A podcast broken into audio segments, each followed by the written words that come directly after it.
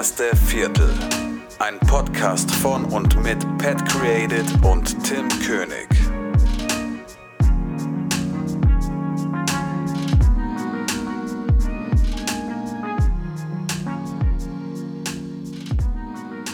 Yo, yo, yo, ein wunderschön und herzlich willkommen zu einer neuen Folge von Das erste Viertel. Wie immer mit Pat Created und Tim König. Na, mein Lieber. Und, und, und, und, wir sind nicht mehr alleine. Wir haben heute jemanden dabei. Yes. Ähm, der wird sich auch gleich vorstellen. Ähm, wie geht's dir sonst so? Ja, ganz gut. Und ich bin jetzt extra von der Arbeit früh nach Hause gekommen und bin hierher gerusht. Und ich freue mich mies auf diese Folge hier. Sehr schön. Ja, wir haben es ja schon länger geplant. Wir hatten auch zwischenzeitlich mal geplant, das Ganze ähm, videotechnisch eigentlich zu machen. Ähm, in einer geilen Location. Location hatten wir auch gefunden, aber äh, wie ja jeder weiß, ist die Situation jetzt nicht gerade entsprechend, dass man das durchziehen kann. Deswegen müssen wir das Ganze ähm, eventuell irgendwann nochmal nachholen. Oder, oder. Ähm, wollen wir mal unseren Gast nicht weiter so ruhig da, da stehen lassen? Ähm, Phil, stell dich doch mal bitte vor. Ja, da habe ich mich die ganze Zeit versteckt. Äh, ja, ich bin äh, Philipp Steffen, äh, bin Videograf, Fotograf, Content Creator, also das, was sehr, sehr viele heutzutage ja sind. Äh, aber das auch aus Leidenschaft und ähm, auch selbstständig. Und ich bin sogar voll selbstständig, habe kein Polster, was momentan natürlich ein bisschen riskant ist. Und zum ersten Mal nach zehn Jahren merke ich das auch. Mhm. Aber darauf werden wir, glaube ich, gleich ein bisschen mehr zum Thema kommen. Genau, genau. Wir haben uns auch schon ein paar Fragen zusammengeschrieben, haben auch noch mal über Instagram, leider sehr spontan, weil äh, das Ganze jetzt heute auf einmal sehr spontan war, ähm, ja. zwei, zwei, drei Fragen reinbekommen. Und ähm, ansonsten hat sich das eh ein bisschen überschnitten, weil du ja selbst auch eine Fragerunde heute gestartet hattest. Ähm, genau. Also für den einen oder anderen, der vielleicht diese Fragerunde schon gelesen hat, vielleicht doppeln sich ein paar Sachen oder sowas. Aber das wird ja, ja nicht so schlimm sein. Das kann ich auch ähm, vielleicht die Fragen, die, die meine Leute da gestellt haben, auch mal hier einfach stellen. Dann vielleicht ist es auch ganz interessant, weil die Fragen sind ja meistens eh passend auch. Genau, wenn du noch irgendwas zu ergänzen hast, kannst du es einfach reinwerfen. Ähm, du bist hauptsächlich bei YouTube aktiv, ähm, hast so ungefähr 4500 Abonnenten, irgendwie sowas, ne? Roundabout. Genau, heute tatsächlich äh, die 4500 auch erreicht, ganz nice. stolz. Sehr schön. Und, Glückwunsch. Äh, genau, danke dir. Danke euch, besser gesagt. Ähm, ja, also ich bin natürlich auch bei Instagram aktiv, habe äh, sogar, auch äh, wenn das viele immer nervt, äh, zu viele Accounts. Ich habe insgesamt, glaube ich, vier, fünf Accounts. Äh, aber ich kann jeden einzelnen auch erklären. Ähm, einer ist privat, einer ist für YouTube, einer ist für die Hochzeiten und ein Hobby-Account. Dadurch entstanden halt ein paar mehr. Mhm. Ähm, aber so mein Hauptaccount ist jetzt halt mein Phil MTV-Account, der halt mit dem YouTube-Channel so ähm, verlinkt ist. Und die beiden versuche ich gerade so ein bisschen halt auch mal mit Content zu befüllen und ähm, ja, äh, tatsächlich den YouTube-Channel mache ich jetzt schon richtig lange. Also eigentlich schon seit ich auch mit, äh, Videograf bin. Damals natürlich mehr mit richtig Spaß, beziehungsweise sogar meine richtige Karriere in Anführungsstrichen hat tatsächlich mit mhm. YouTube gestartet, weil ich äh, mit Kumpels zusammen ähm, Sachen gemacht habe. Das waren noch so Zeiten, wo es halt noch nicht wirklich viel gab. Und wenn ich mir diese Videos jetzt anschaue, wenn ich euch die mal schicken würde, ihr würdet euch richtig totlachen. Aber das war damals tatsächlich das Beste, was es so gab. Und ähm, damit habe ich so langsam, aber sicher auch äh, eine Community aufgebaut. Ähm, und ich bin mir sicher, hätte ich das damals sogar noch weiter durchgezogen, hätte ich vielleicht jetzt auch äh, eine richtig große Followerschaft. Aber irgendwann hat man auch die ersten Male ein bisschen Geld verdient. Ähm, und dann denkt man erstmal an solche Dinge halt irgendwie. Und dann habe ich dann irgendwie mehr mich halt um Kunden gekümmert und so, aber das ist halt echt so eine lange Geschichte, auch noch, die ich vielleicht noch näher gleich eingehen. Mhm. Aber ähm, tatsächlich mache ich jetzt schon richtig lange YouTube. Dafür ist es natürlich dann noch sehr klein, der Content. Das liegt aber auch daran, dass ich wirklich viele Interessen habe und äh, habe alles in den Channel reingepackt. Ich habe wirklich schon, ich war von Food Photographer oder Food, irgendwas mit Kochen habe ich da mal was gemacht und äh, Fashion, Gaming, ich habe alles schon probiert und äh, auch Entertainment. Aber jetzt, seit zwei Jahren, habe ich mich endlich auf das fokussiert, was ich halt am besten kann und das ist halt äh, Filmmaking und jetzt auch neuerdings Fotografie und kann ich auch sehr gut den Leuten halt ein bisschen was erklären und äh, ein bisschen Entertainment versuche ich immer auch einzubauen oder andere Dinge, die mich halt interessieren. Aber das ist so jetzt so der Content, den ich jetzt momentan verfolge. Ja, sehr gut. Ja, wir kommen auch das eine an, die eine oder andere Frage haben wir auch dann nochmal ein bisschen, bisschen zielgerichteter. Ähm, Perfekt. Fangen wir doch mal irgendwie am Anfang an. Wie bist du überhaupt auf ja. Fotografie und Videografie so gekommen damals, als du angefangen hast?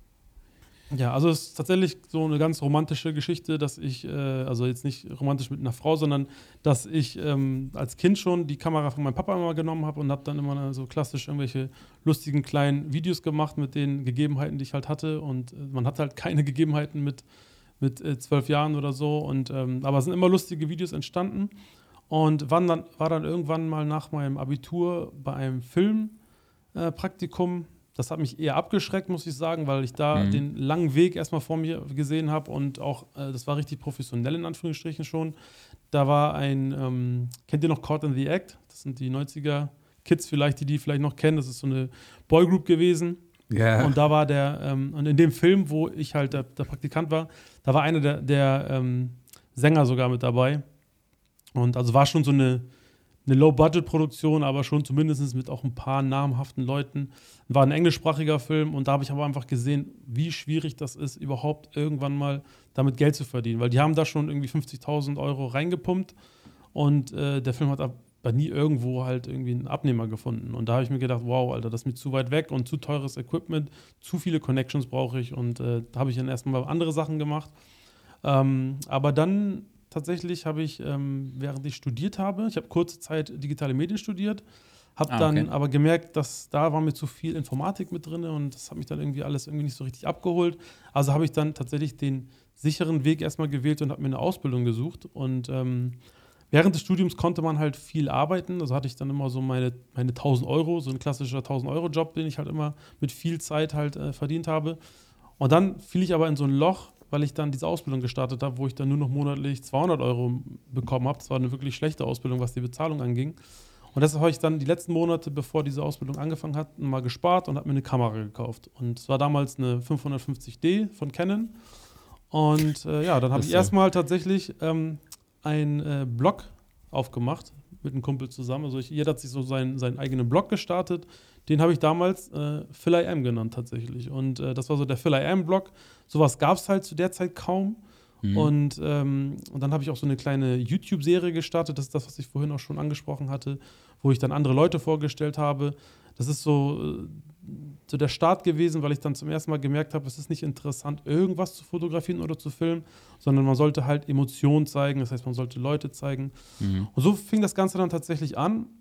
Und dann kamen die ersten Jobs über Partyfoto, äh, Partyvideos, muss ich dazu sagen. Ich war anfangs ganz lange nur Videograf. Dann kamen erstmal die Partyvideos und dann irgendwann die Musikvideos. Und dann kam auch irgendwann so der erste Job, wo mir einmal schrieb: Ey, du kriegst 500 Euro, wenn du uns ein Musikvideo drehst. Das war so ein, so ein Trash-Video, ein Hausvideo halt. Nicht? Und dann dachte ich erst so: Was, 500 Euro? Das ist das Doppelte von meinem Gehalt in der Ausbildung.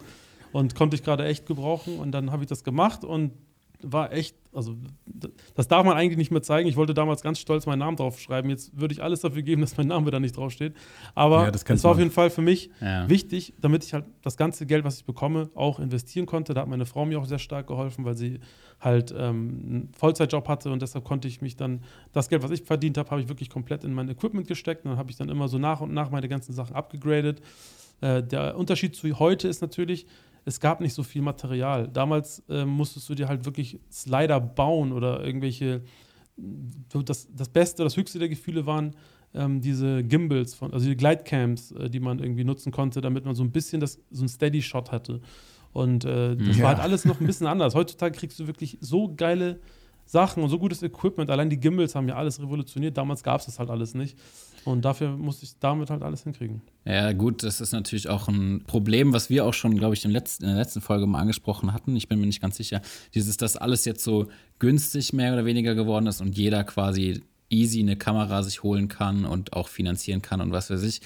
Ähm, ist natürlich dieser, dieser Markt an Leuten von Fotografen und Filmmakern auch immer größer geworden. Und ja. so wie Sand am Meer, also wenn du bei Instagram guckst, ist, ja, glaube ich, jeder, jeder heutzutage heute äh, Fotograf oder so. Das ist immer ein bisschen schwierig. Also es ist natürlich auch schön, dass das alles ein bisschen erschwinglicher geworden ist, aber ja, ja. genau. Und das Heftigste ist halt, also das, was mir so, der Unterschied zu damals, ich glaube, jetzt würde ich es halt, wenn ich jetzt mich, wenn ich zurückerinnere, wenn es jetzt, wenn ich jetzt quasi der gleiche Philipp wäre wie damals, hätte ich jetzt, glaube ich, kaum noch eine Chance, weil einfach die ganzen jungen Leute so viele krasse Sachen drauf haben. Also ich finde, die Jungen, die damit aufgewachsen sind, die die ganzen Peter McKinnons quasi von klein auf kennen, Äh, und das ist nämlich das, der Unterschied. Ich hatte keine Tutorials, die mir so geile Sachen gezeigt haben. Ich musste mir alles erstmal ausdenken, was ich da mache. Äh, und da kommen wir auch später nochmal mhm. zu, zu krasseren Projekten, die ich ja dann noch machen durfte. Welcher Zeitraum war denn das, wo du damals äh, deine Ausbildung angefangen hast und dir dann die erste Kamera gekauft hast? Ah, es war 2009. Also Ende 2009 habe ich mir die erste Kamera gekauft. So ah, okay, also. September, kurz vor der Ausbildung quasi, habe ich mir die gekauft und dann, dann ging es so langsam, aber sicher los. Ähm, genau. Und dann, also ich würde sagen, so ein Jahr habe ich dann mich mit solchen Kleinkram quasi so ein bisschen so mein Equipment aufgebaut. Und das erste, wo es so richtig für mich äh, finanziell auch besser wurde, das ging halt mit den Hochzeiten los. Das war so ein, für mich erstmal nur so ein Projekt, was ich mit einem Fotografen zusammen äh, angehen wollte. Der hatte mich gefragt, ob ich Lust habe, meine Hochzeit mit ihm zusammen zu machen. Und ich mache das Video. Und dann habe ich halt erstmal natürlich Ja gesagt. Habe ich dann 700 Euro dafür bekommen und war halt ein Tag Arbeit und war natürlich am Anfang super schwer, das Ganze zu schneiden, weil ich überhaupt nichts wusste. Kenne ich. Aber die Resonanz war so, so gut. Also ich habe da wirklich, war wirklich, man wird sofort gehypt, weil es damals auch so wenig gab. Damals gab es einfach keine Videografen, die sowas machen. Für die war, war das einfach unglaublich, was ich da ge gezaubert habe. Und dann ging so eine kleine Lawine los, dass man halt immer mehr solcher Jobs bekommen hat. Und wenn man dann alleine dann plötzlich zwei Hochzeiten hatte und du dann über 1000 Euro dafür bekommen hast, äh, dann, das war für mich als einer, der gerade in der Ausbildung war, dann gleich sofort sicher, okay, sobald die Ausbildung durch ist, war es das. Dann will ich nicht mehr hier quasi in Anführungsstrichen im Knast sein, äh, tagsüber und dann äh, abends Freiraum bekommen. So habe ich mich, mich, nämlich immer in der Ausbildung gefühlt, weil ich war halt immer da, wollte einfach nur kreieren, ich wollte irgendwas machen. Und dann kam ich halt aus, aus der Ausbildung raus und habe direkt halt irgendwas ge geshootet und das war so für mich so das Gefühl. Was hast du denn gelernt überhaupt? tatsächlich, also es heißt IT-Systemkaufmann. Mhm. Ähm, normalerweise ist es tatsächlich, da geht es wirklich darum, dass man IT-Systeme verkauft. Äh, ich war aber in einer Firma, die sich mehr um Online-Shops ähm, gedreht hat. Also dort äh, war ich der Schlüsselpunkt zwischen dem Entwickler und dem Kunden. Das waren so Großkunden wie Otto-Katalog oder so, die haben, äh, als sie online, den Online-Shop gestartet haben damals, das hat meine Firma damals gemacht. Und ah, äh, okay. ich bin halt der Projektmanager gewesen und ähm, habe das halt gelernt. Und war okay. auch gut alles. Also ich glaube auch, dass ich da weitergemacht hätte, wenn ich äh, nicht die andere Leidenschaft entdeckt hätte. Ähm, aber ich bin trotzdem sehr froh, dass ich es halt nicht gemacht habe. Auch wenn ich natürlich jetzt, nach zehn Jahren, natürlich, wenn so eine Katastrophe wie jetzt passiert, natürlich merke, was es für Vorteile hätte, wenn man einen festen Job hat. Ja, gut, aber dieses aber gut. immer hin und her so äh, überlegen, das ist ja, ähm, das ist aber, ähm, was du gerade gesagt hast, du hast ja eigentlich was anderes, sage ich mal, gelernt. Und das ist ja auch so das Thema, was wir immer so ein bisschen behandeln, so dieses, dass man ja. immer mal so ein bisschen auf, auf, der Suche ist, was man überhaupt ähm, letztendlich machen will. Und äh, das hatte ich ja jetzt quasi auch. Äh, du bist ja jetzt auch in einem ganz anderen Business, als du gelernt hast, und das ist immer ganz interessant. Deswegen ja. habe ich nochmal so nachgefragt. Ähm, gut, unsere nächste Frage wäre eigentlich gewesen, ob du ähm, hauptberuflich selbstständig bist, das hast du ja schon beantwortet. Also du machst wirklich nur Fotografie, Videografie als Hauptberuf, richtig? Ganz genau. Also es war, ich habe ja gerade schon mit den Hochzeiten so das Thema angefangen und ähm, es war dann 2013, da habe ich ein, von einem Kumpel die Hochzeit gefilmt und habe dann über ein Video, was ich im Internet gesehen habe, halt die Idee bekommen, mal so ein Hochzeitsmusikvideo zu machen. Das war so der Schlüsselpunkt, einer meiner Schlüsselpunkte in meiner Karriere, dass ich halt ähm, so den ersten Hype richtig bekommen habe. Äh, dieses Video habe ich dann 2013 fertig gemacht, hochgeladen und alle Leute sind ausgerastet und wussten einfach nicht, äh, oder beziehungsweise haben noch nie sowas gesehen. Und das ist halt, um das mal kurz zu erklären, ähm, die Hochzeit habe ich ganz normal gefilmt, habe auch ein schönes äh, romantisches Video daraus geschnitten, aber zwischendurch haben wir immer ein Lied performt. Also die, die Paare haben ein Lied performt, die Gäste haben ein Lied performt Immer zwischendurch. Und am Ende habe ich daraus ein Musikvideo gemacht. Da ich halt die Erfahrung der Musikvideos hatte, konnte ich das halt sehr gut auch kombinieren. Und dann habe ich auch ähm, das dann auf mehreren Hochzeiten später gemacht, weil das Video halt sehr bekannt wurde. Und ein Jahr später kam dann irgendwann die Bildzeitung, hatte mich gefragt, ob sie einen kleinen Beitrag über mich machen können. Habe ich natürlich Ja gesagt. Und Ein Tag später, als der Beitrag draußen war, hatte mich auch schon die Bildzeitung äh, vorgewarnt. Da wird dann auch das Fernsehen ankommen und dann ist tatsächlich erstmal äh, RTL.12 angekommen. Äh, Sat 1 okay. Regional und ZDF äh, Heute Magazin oder wie das, ich weiß nicht genau, wie das heißt. Auf jeden Fall so ein, so ein Promi-Magazin oder sowas. Und dann ähm, wollten sie halt über mich Beiträge machen. Also Gott sei Dank habe ich den ersten Beitrag an Punkt 12 gegeben, den zweiten dann an Sat 1. Bei ZDF hatte ich dann leider keinen mehr. Und als der ZDF-Beitrag rauskam, das war so der, das war der Tag, wo ich anfangen konnte, das Ganze hauptberuflich zu machen. Weil ich war, ich kann mich noch genau erinnern, ich war gerade auf einer Hoch, auf, nicht, es war morgens, so kurz vor zwölf halt, war Punkt zwölf. Und dann hatte mich dann die, die Redaktion angeschrieben und meinte, heute wird er on, online kommen, dieser, oder beziehungsweise wird er gesendet. Und dann habe ich mich total gefreut. Habe aber erstmal mir gar nicht so viel dabei gedacht. Habe mir den Beitrag angeguckt, war richtig stolz darauf. Dann setze ich mich hin und auf einmal bekomme ich einen Anruf von einem potenziellen Kunden. Und ich dachte mir, ich habe nirgendwo meine Nummer angegeben. Mhm. Plötzlich gucke ich auf mein E-Mail-Fach. Wirklich, das war am Explodieren. Facebook, explodieren. Es war überall, überall, wo ich war und wo meine, wo meine äh, Adresse irgendwie zu sehen ist, habe ich halt alles äh, voller Anfragen gehabt. Und ich war gerade auf dem Weg nach, nach Bonn, mit, äh, wollte ich halt, also am Abend musste ich dann nach Bonn fahren, um dann dort eine Hochzeit zu filmen am nächsten Tag. Und ich war total in so einer Trance-Stimmung. Ich hatte tatsächlich zu dem Zeitpunkt nicht mal eine Preisliste, weil ich habe das bei so wenigen Hochzeiten immer so spontan gemacht. Das war richtig mhm. unprofessionell. Mhm. Und ja, dann bin ich mit meiner Frau hingefahren, habe ihr gesagt während der Fahrt, bitte schreib den 300, 400 Leuten jetzt einfach, dass ich mich nochmal melde. Und ja, so habe ich das dann halt erstmal so durchgezogen, habe dann im Hotelzimmer eine Preisliste gemacht und habe dann von einem Kumpel von mir, der auch Unternehmer ist, äh, sein, seinen Ratschlag ähm, befolgt. Er meinte, ich soll das Doppelte nehmen von dem, was ich sonst genommen habe. Und habe ich dann einfach mal probiert. Ich habe eigentlich gedacht, die werden mich da sofort alle wegblocken. Und tatsächlich direkt zwei, drei Anfragen äh, auch bestätigt bekommen. Und äh, da wusste ich, okay, jetzt geht es richtig rund. Ja, cool. Da war das ja ein schöner Multiplikator sozusagen für dich. Das ist ja ganz nice. Ja, da, da gibt es aber tatsächlich ein paar Dinge, die ich gleich auch noch dazu sagen kann. Es ist positiv, aber es hat natürlich auch, in Anführungsstrichen, auch schlechte Seiten gehabt. Und das würde ich dann gleich aber nochmal vielleicht ein bisschen näher. Ja, ich hätte noch kurz eine Frage gehabt. Und zwar, ähm, du hast ja gesagt, du hast ja die Ausbildung gemacht und du bist dann direkt nach der Ausbildung dann 100% selbstständig gewesen oder hast du dann noch in dem Beruf weitergearbeitet? Ich bin nach der Ausbildung direkt erstmal äh, als Bildbearbeiter irgendwo angefangen für 1000 Euro im Monat, weil ich halt umgezogen bin. Ich bin damals äh, in, äh, mit meiner Frau zusammengezogen ähm, und habe gesagt, gut, da muss ich jetzt mindestens drei Monate festes Gehalt haben und kann jetzt nicht auf die Hochzeitspaare warten, dass ich das Geld bekomme.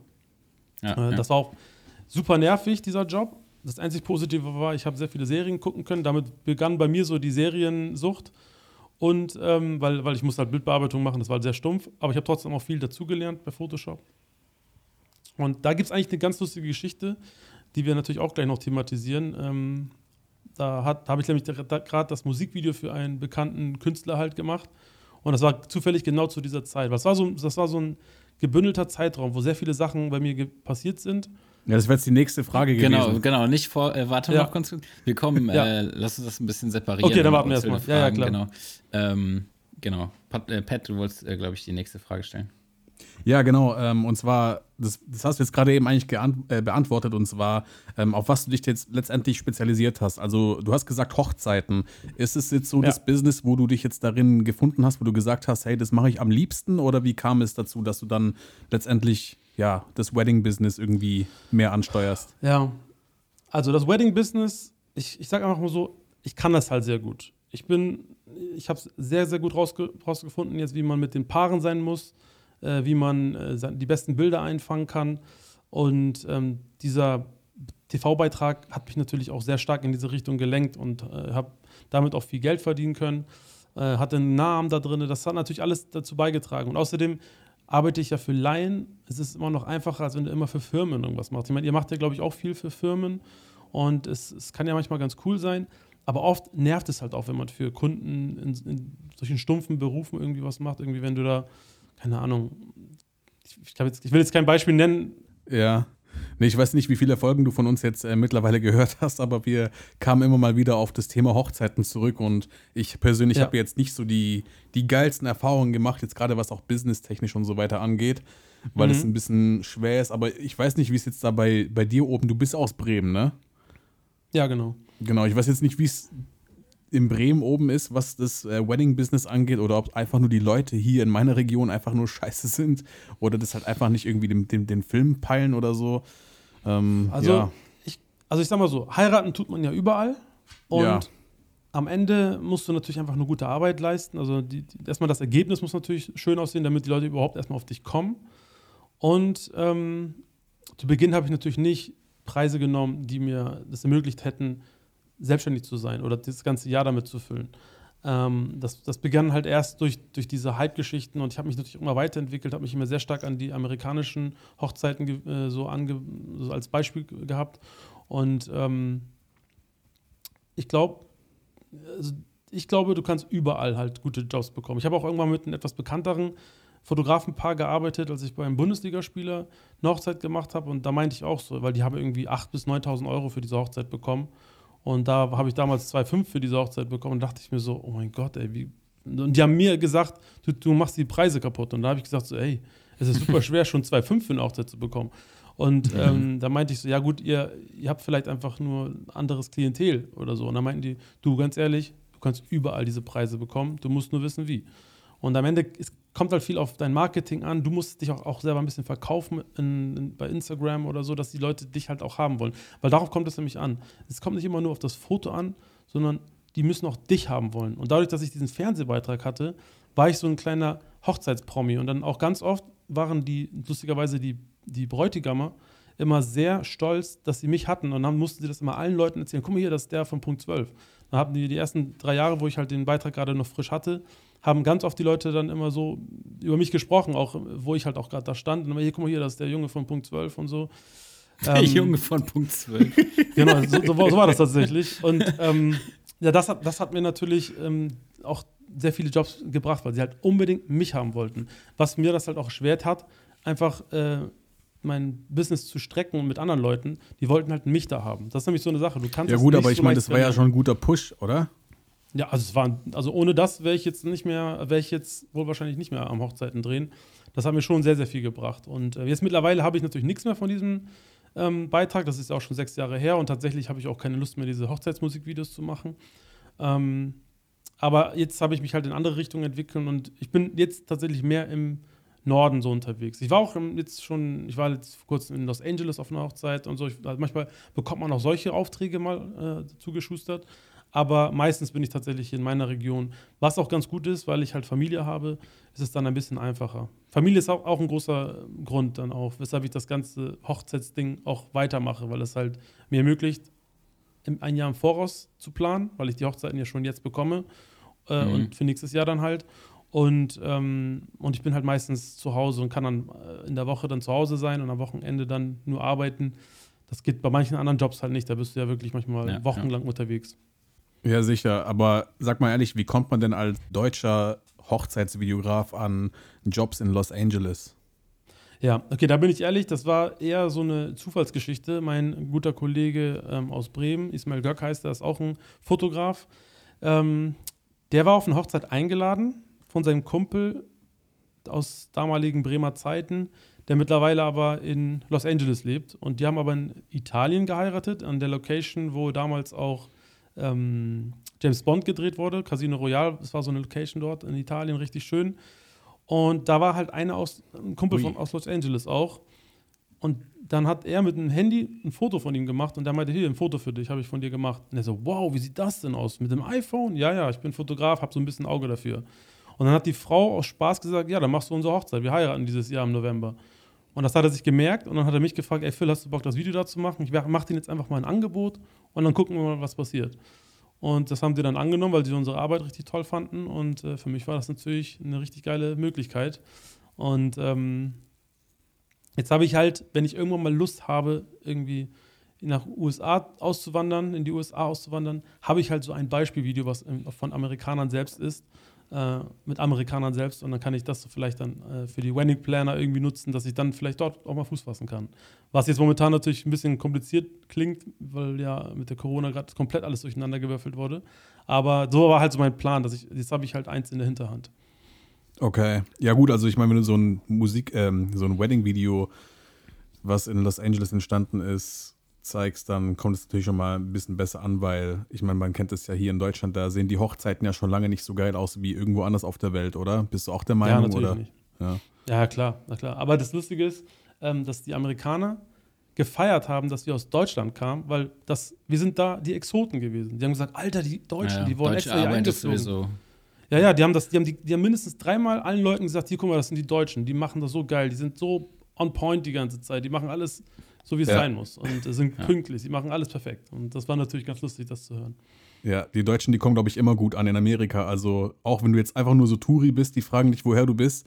Germany, oh, Ja. Germany. Ja, ja, das ist immer. Ja, wir haben halt, die haben, denken halt immer, dass wir auch Geld haben. Das ist meistens, obwohl, die, die, ich muss auch sagen, dass die, die Leute, also ich, ich liebe ja Kalifornien, das habe ich ja bei euch auch schon mitbekommen, dass ihr da auch Fans von seid. Oh, und, yes. ähm, und ich finde halt, die Leute sind einfach mega drüben. Ich war jetzt in Miami, in Florida, schon ein paar Mal jetzt auch in den letzten drei, vier Jahren. Und ich finde, dass die Leute dort so eklig sind, dass es überhaupt nicht zu vergleichen, obwohl das auch vom Feeling her ähnlich sein könnte, weil das halt auch Sonne die ganze Zeit ist und Latinos Okay. überall. Meine Mama kommt aus Südamerika. Aber das Feeling in Miami oder in Florida allgemein ist, ich würde niemals dahin ziehen. Aber mein Traum ist es, nach Los Angeles zu ziehen. Oder nicht nach Los Angeles unbedingt, aber Kalifornien. Und das ist halt das Lustige, dass es so ein Unterschied ist von, äh, von Ost nach West irgendwie. Und ich, ich glaube auch, ihr hattet, glaube ich, auch in eurem Podcast gesagt, dass man, wenn man da irgendwie eine Zeit lang ist, dass man definitiv Freunde findet. Und das sehe ich halt hundertprozentig auch. Ich habe da manchmal so geile Gespräche geführt, dass ich sogar irgendwann vergessen habe, dass ich Englisch spreche, weil, ich, weil es halt so flüssig ging und das war so entspannt. Und dann dachte ich mir, richtig schade, dass ich dem jetzt sagen muss, okay, ciao, wir sehen uns eh nie wieder, weil ich jetzt wieder nach Deutschland muss. Und Ja. äh, klar, Kumpels von mir sagen dann, ja, das, sind ja alles, ist ja alles Fake.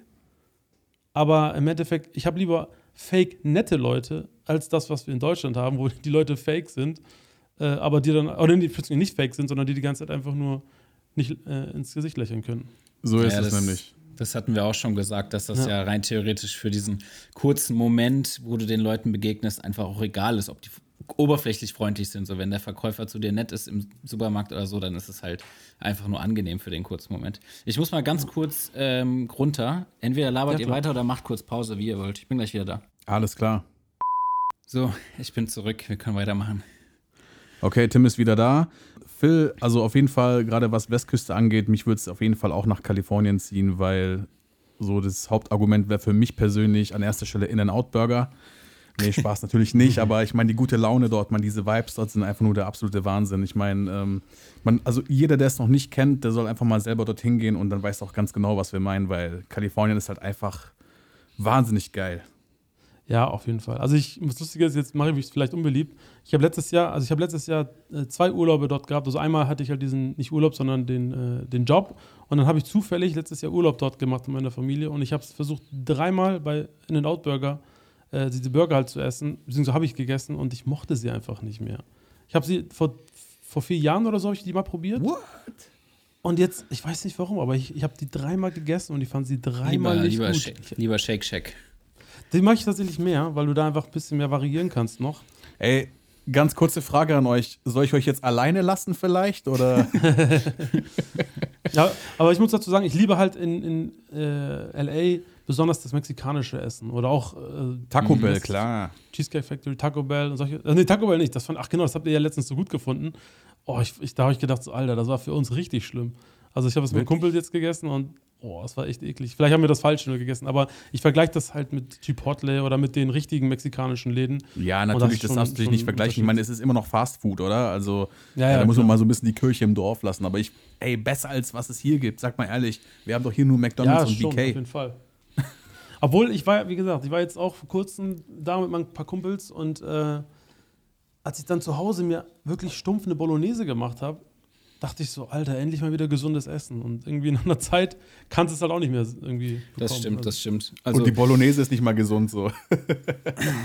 Ja, aber das, Das meine ich kann halt, das- das meine ich ich kann halt. das voll nachempfinden. Also ich bin ja auch beruflich öfter in Amerika und wenn ich dann irgendwie vier, Ja. fünf Mal im Monat da bin, ähm, ist bei mir ist zwar immer nur so 24 Stunden oder 48 Stunden maximal, aber trotzdem irgendwann hängt es mir auch zum Hals raus so. Und wenn du halt gut essen willst da, dann bist du halt auch schon wieder irgendwie alleine schon 30 Dollar los. Also das ist schon krass. Gut, äh, genau, kommen wir mal von diesem Amerika-Thema weg. Ähm, du hattest vorhin schon so ganz kurz angeteasert, ähm, deine Zusammenarbeit mit Bushido und Shindy. Ähm, Ja, da genau. Würden wir gerne nochmal drüber quatschen, so wie, wie das zustande gekommen bist, äh, ist und Ja. was, du, was du da genau gemacht hast. Ja, ähm, also es ist halt auch wieder so eine, so eine lustige Geschichte, wie das halt überhaupt dazu gekommen ist. Also, um das ganz auszurollen, also ich war damals mit ein paar Kumpels äh, und haben für Joker Musikvideos gemacht. Ich weiß nicht, ob ihr, ob ihr was mal von dem gehört habt. Der hat auch viel mit, der, ist der Backup von, von Motrip auch, das ist so ein Bremer Urgestein, was Das ist doch der, angeht. wo mit Babasat auch viele Songs hat, oder? Ja, genau, genau. Und der hat auch damals Theorie und Praxis zusammen mit Bushido gemacht. Und, ja, ähm, ja, ja, sag mal was. Mot ja. Motrip, Motrip und Joker haben damals halt, äh, ich weiß gar nicht, ob man das offiziell sagen darf, aber ich sage es einfach mal, ich glaube, das weiß sowieso jeder. Die haben damals die Texte für AMYF gemacht für Bushido. Ähm, und dadurch hatten die halt so den Draht zu ihm jetzt ganz stark. Und der Kumpel, mit dem ich damals was für Joker gemacht habe, ist dann an den Job von Bushido gekommen. Und dann äh, ist das Ganze so ein bisschen in den Bremer Raum gelangt. Und irgendwann habe ich dann über einen anderen Kollegen dann auch die Möglichkeit gehabt. Und dann hat er mich gefragt, ey, hast du Bock, mal bei einem Video mitzumachen als Videograf? Und dann meinte ich so, ja, natürlich, muss, ich muss jetzt ja sagen. Ich habe mich zu der Zeit zwar eigentlich nicht wohl da, damit gefühlt, weil ich nicht wusste, ob ich das hinkriege. Aber ich dachte, aber da wusstest ey, du noch nicht für wen, hm? oder? Da wusstest du noch nicht für Doch, doch, ich wusste, ich wusste, ich wusste okay. ja, dass ich, ich habe immer so ein bisschen, an, muss ich schon zugestehen, neidisch immer rübergeschielt, dachte immer so, oh Mann, ey, die machen jetzt gerade bestimmt das dicke Geld und äh, werden richtig mhm. berühmt und dürfen mit Bushido abhängen. Naja, und da habe ich mich natürlich gefreut, als ich dann irgendwann mal auch da reingekommen bin. Äh, und dann ähm, ging es halt so los. Dann das Lustige war der erste Tag, wo wir dann äh, zu Bushido gefahren sind, um das Ganze mal zu besprechen. Äh, da, sind ich da bin ich da mit meinem Kumpel und noch einem anderen äh, dahin gefahren. Und dann standen wir halt erstmal vor seinem Haus und dann äh, riefen wir da an, so, ja, hey, äh, wir sind jetzt da. Und dann fahren wir da in seine Einfahrt rein und dann siehst du den halt da zum ersten Mal. Das kommt dir halt so richtig unwirklich vor. Er hat auch so eine, so eine besondere Aura. Und dann gehst du halt so hoch und er stellt sich halt so vor, ist alles noch voll cool. Dann sitze ich da auf seinem Sofa, so ein riesiges Sofa, so ein U hatte er da halt. Und ähm, ich sitze da quasi, wenn du ein U hast, sitze ich quasi da unten an, an der Kurve, ne? Und auf der anderen, also links mhm, neben ja. saßen meine Kumpels und rechts saß er. Und dann hat mein Kumpel sehr viel mit ihm schon Kontakt hatte, haben die halt die ganze Zeit äh, miteinander gelabert über Gott und die Welt oder irgendwelche Auftritte und irgendwie so Standardkram halt. Und ich saß da halt wie so ein Spacken und gucke immer nur nach links, nach rechts und wusste nicht, was ich sagen sollte. und irgendwann fragte dann Mushide, ah, ich habe hab gestern übrigens Der Hobbit geguckt. Äh, habt ihr den auch schon gesehen? Und ich gucke meine Kumpels an, What? die gucken mich an, weil ich habe den zufällig am Tag davor gesehen. Und dann meinte ich so, ja, ich habe den gesehen. Und auf einmal die komplette Aufmerksamkeit auf mir. Und dann guckt er mich so an, ich denke so, oh fuck. Und dann, ja, ich fand den gut und ich habe richtig gemerkt, wie ich rot wurde und dachte so, wie peinlich, ey. Egal, dann habe ich ein bisschen mit ihm geschnackt, so ein bisschen, weil er ist ja ein richtiger Nerd. Das wissen jetzt ja mittlerweile auch schon viele, aber er ist wirklich alles andere als ein Gangster, sondern er ist richtig so, er liebt diese ganzen Videospielgeschichten und. Äh, ja, so, so WoW zockt er doch, halt, ne? oder? Richtig, also richtig, immer noch und, und sehr, ja. sehr viel sogar. Ich glaube, sein Traum wäre es tatsächlich, mit Montana Black zu tauschen, weil er einfach lieber damit ja. nur berühmt sein möchte und Geld verdienen möchte, weil das ist. Also ja, man, der ist ja voll auf Twitch unterwegs, der Junge, so, weißt du? So, so, und zockt ja auch Witcher und so eine Scheiße. Auf jeden Fall, der liebt das, der liebt das richtig. Geil. Das wäre jetzt aber nicht so das Thema, wo ich denken würde, okay, mit, de auf, mit dem Thema kannst du mit Bushido connecten. Einfach über der Hobbit reden. Wäre ja, das habe ich, hab ich halt auch nicht gedacht. Obwohl, natürlich wusste ich das halt auch, weil ich mich natürlich ein bisschen damit auch befasst habe, dass er ja auch so ein kleiner Nerd ist. Und tatsächlich haben wir ihm an dem Tag auch seinen neuen Gaming-Rechner mitgenommen. Das hat mein Kumpel für ihn zusammengestellt und äh, daher, da ging es halt sowieso darum. Und da kann ich jetzt auch direkt die nächste Geschichte erzählen. Dann äh, war nämlich so, okay, dann lassen wir jetzt nochmal losziehen, weil äh, wir müssen dann einen Monitor kaufen für den Rechner. Okay, und dann stehen wir so auf und er hatte mir, genau, das habe ich noch vergessen zu sagen, das ist eigentlich ein lustiger Teil der Geschichte. Der hatte mir halt angeboten, was zu trinken. Ich musste aber pinkeln, aber ich wollte einfach nicht sagen, dass ich bei ihm pinkeln möchte.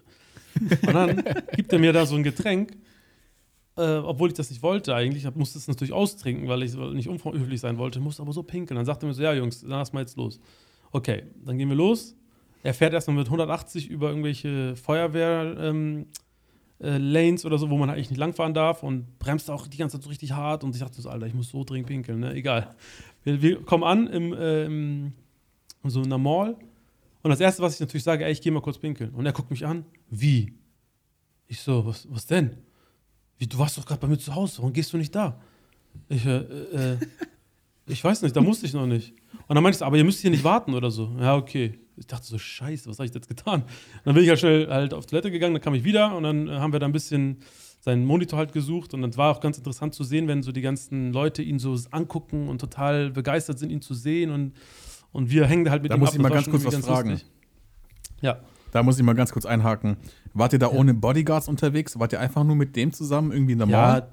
Ja, ja, ja wir waren, das, ich glaube, das Thema, dass er die ganze Zeit mit Bodyguards irgendwie abhängt, das musst du, glaube ich, nur bei Auftritten machen. Aber privat ist er immer alleine unterwegs. Jetzt weiß ich nicht, okay, jetzt krass. ist er mit die ganze Zeit mit Polizei unterwegs, aber Damals. Ja, ähm, heute ist er mit LKA unterwegs, habe ich gehört. Ja, jetzt hat sich das natürlich auch ein bisschen geändert, das ganze Thema. Ne? Aber Ja, natürlich, damals klar, war er noch ja- total entspannt. Ja, ganz kurz, halt- über welchen Ja. Zeitraum reden wir gerade? Welches Jahr war das? Das war tatsächlich genau zu der Zeit, wo äh, mein erstes Hochzeitsmusikvideo quasi veröffentlicht wurde. Äh, 2013. 2013, Also okay. so- Also das war so, genau. so gerade, wo er äh, Shindy gesigned hat, oder? Das war gerade genau kurz danach, genau. Und da war noch nicht mal das erste, Ja. dieses, der Distrack von Shindy war noch nicht mal draußen. Das war genau kurz davor. Ähm, genau. Und dann, eh, vielleicht ich erzähle noch mal ganz kurz so die, diese Story, weil das war der erste Tag, das war so das, das was ich am liebsten erzähle, diese Story. Danach sind wir nämlich noch mal zum, bei so einem Japaner essen gegangen und dann kam die, die äh, Frau von ihm an mit der, seiner ersten Tochter damals. damals. Jetzt haben die ja schon sechs Kinder oder so. Damals hatte er nur ein Kind mit ihr. Und äh, die kommt rein, setzt sich hin und das Erste, was er ihr sagt, ist: Ey, du glaubst es nicht. Hier, der Junge, das Erste, was er hier tut, wenn wir, als wir in die Mall reingehen, ist, der muss erstmal pinkeln. Und ich gucke ich guck, ich guck sie so an, sie guckt mich so an. Ich so, was war das denn jetzt für eine Story? Warum hat er da so ein großes Ding da draus? Keine Ahnung, das fand ich einfach nur so mega lustig, weil, weil das einfach so, so stumpf einfach war. Und äh, naja, Fall war ein ganz lustiger Tag, hab echt, haben wirklich über alles gesprochen, außer über Rap.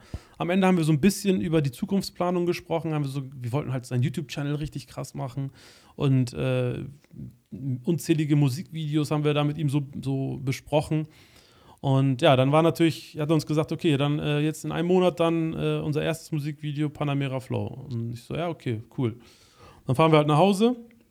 Irgendwann kriege ich das Lied geschickt und äh, wir so, okay, jetzt müssen wir uns irgendwas überlegen. Und ich habe mir tatsächlich, ähm, ich weiß nicht, ob jetzt alle das hier kennen noch, aber von äh, Snoop Dogg und Pharrell, äh, Drop It Like It's Hot, habe ich mir damals ja, klar, das natürlich. Das angeguckt. äh, weiße Set, ne? diese White Box, meinst du?